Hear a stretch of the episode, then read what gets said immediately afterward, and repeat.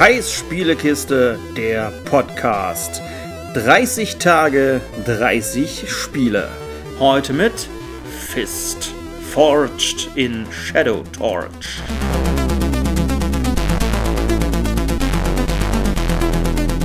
Fist Forged in Shadow Torch heißt so komisch, weil dieses Fist eben für dieses Forged in Shadow Torch steht, also immer mit einem Punkt dazwischen. Und Fist, also ich werde jetzt nur noch Fist dazu sagen, ich lasse das Forged in Shadow Torch einfach mal weg. Fist ist ein Metroidvania und zwar auch ein recht klassisches 2D Metroidvania, wobei alles in der Welt in 3D gebaut ist. Also wir schauen von der Seite in eine 3D-Welt hinein. Also ähnlich wie wir das die Tage schon mit Oddworld Soulstorm haben oder generell wie das meistens modernere Metroidvanias halt auch machen. In Fist spielen wir einen Hasen, den Hasen Ray und der Hase Ray hat auf seinem Rücken die Reste eines Kampfanzugs geschnallt und die Reste dieses Kampfanzugs bestehen eigentlich nur noch aus einem Arm und einer großen Faust. Deswegen wahrscheinlich auch Fist. Und Ray ist dabei natürlich kein gewöhnlicher Hase, sondern er ist ein anthropomorphes Tier. Also Tiere oder diese Welt, dieses, es spielt in Brennerborg. Dieses Brennerborg ist von den sogenannten Pelzheimern bewohnt. Und diese Pelzheimer sind halt Tiere, die auf zwei Beinen laufen, die halt miteinander reden, die auch in etwa alle gleich groß sind. Also ein Bär ist zwar in der Welt ein wenig größer als der Hase, und dann ist halt der Rest auch in etwa so groß wie der Hase. Also manchmal ein kleines Stück größer, ein kleines Stück kleiner, aber halt auch so dieses, dieses typische menschliche spiegelt das wieder. Also diese Größenunterschiede sind nicht so riesig, wie sie eigentlich sein müssten, dafür, dass das dort verschiedene Tierarten sind. Das also erstmal zum Setting. Wir haben also dieses Brennerburg mit diesen sprechenden Tieren darin. Und gleichzeitig ist dieses Spiel Dieselpunk ja, also richtig gehört. Es gibt neben Cyberpunk gibt es natürlich auch noch Dieselpunk. Also das heißt, alles ist irgendwie mit Dampfmaschinen beziehungsweise mit irgendwelchen großen Benzin- oder Dieselmotoren angetrieben. Es gibt auch Elektrizität, also das ist nicht komplett ausgeschlossen in diesen Welten, aber es wird halt auch vom Look her dann so ein bisschen beschrieben. Wenn das alles so so einen industriellen, abgenutzten Look hat, dann ist es öfters Dieselpunk. Ja, und in Brennerborg, da herrschen die Eisenhunde, die Iron Dogs. Und gegen die kämpft man. Und diese Iron Dogs sind genau das, was sie vom Namen her auch wirklich sind. Es sind wirklich Eisenhunde. Also da gibt es verschiedene Arten, die einen angreifen. Also es gibt Nahkampf, Hunde oder diese, auch diese Hunde, das sind auch quasi Gegner, die auf zwei Beinen laufen. Also auch, es passt halt auch ins Setting. Das sind keine Hunde, die auf, auf vier Beinen laufen. Und man könnte am Anfang auch denken, dass das einfach nur Hunde sind in einer metallenen Rüstung. Das ist aber nicht so, es sind tatsächlich Roboter. Und dadurch passt das aber auch gut ins Bild. Und bei diesen Hunden gibt es halt welche, die machen Nahkampf, es gibt welche, die machen Fernkampf, mit Spezialfähigkeiten gibt es welche und so weiter und so fort. Also die verschiedensten Gegner, auf die wir da treffen.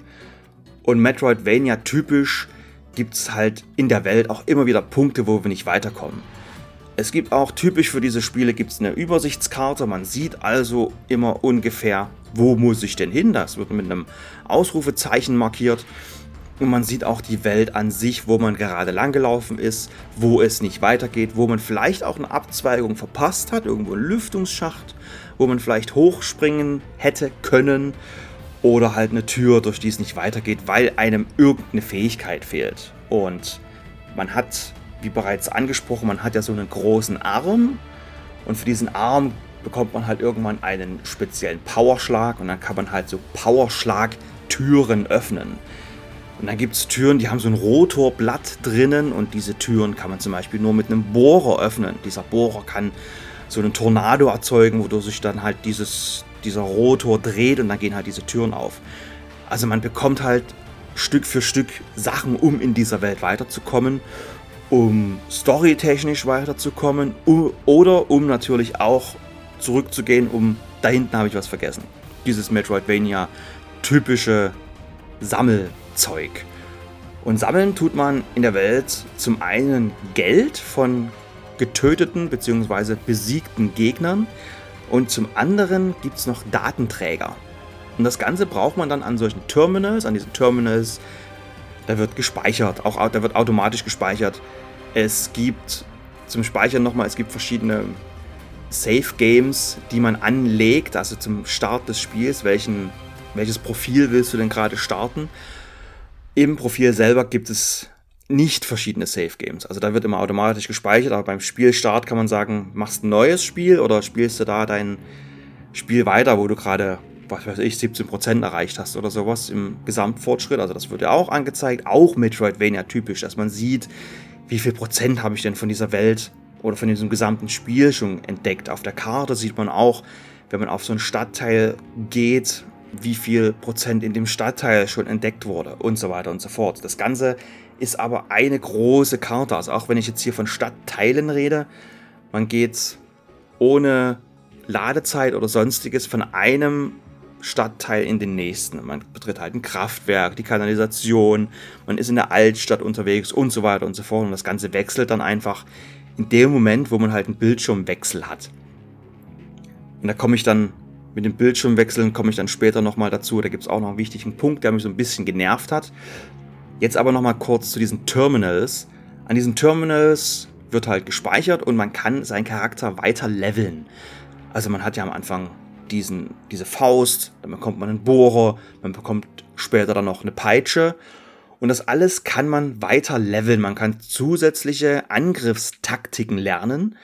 Dafür braucht man teilweise nur Geld. Zumindest am Anfang ist das so. Die, die einfachen Sachen, die kosten nur Geld. Später braucht man aber Geld und Datenträger. Also diese Datenträger sind unerlässlich, wenn man dann später stärkere Angriffe machen möchte. Und diese Angriffe sind halt verschiedene Kombos, die man halt mit leichten und schweren Angriffen aneinander reiht und dann macht der Held Ray, dieser Hase, macht dann halt eben verschiedenste coole Kombos aus diesen Angriffen draus. Jetzt noch mal kurz zu diesem Wechsel der Bildschirme. Also es wird nicht immer per se gewechselt, hin und her gewechselt, sondern es scrollt über weite Teile mit. Dann kommt man aber manchmal an eine Tür, die muss nicht zwingend zu sein. Manchmal ist es auch nur ein Durchgang, der halt, wo halt einfach die Tür halt schon offen ist. Und dann geht man da durch und dann wird weiter gescrollt, ganz schnell in die nächste Richtung, wie umgeblättert. Und dann lädt aber die Engine, also die Unreal Engine, die lädt dann sichtbar die scharfen Texturen nach. Und das ist etwas, ich habe das Spiel auf der PlayStation 5 gespielt, das ist etwas, da habe ich eigentlich gehofft, dass das mit den schnellen SSDs jetzt endlich der Vergangenheit angehört. Es gibt ein paar andere Spiele mit der Unreal Engine, die mir schon gezeigt haben, nein Kai, das ist nicht so, das Problem gibt es weiterhin.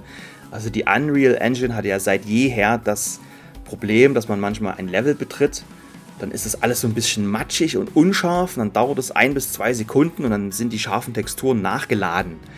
Ein Problem, was diese Engine immer noch hat und auch auf den neuen Konsolen mit den SSDs sieht man das in den Spielen teilweise immer noch. Es kommt immer auf den Entwickler an, weil es da irgendwie einen recht einfachen Trick gibt, um das zu umgehen. Hier in Fist ist das aber anders, weil man hier diesen Trick rein theoretisch gar nicht anwenden kann. Aber es ist trotzdem schade, dass man halt dann diese Textur-Nachlader hat und dass diese eigentlich sehr schöne und stimmige Grafik dadurch immer so ein bisschen beschmutzt wird.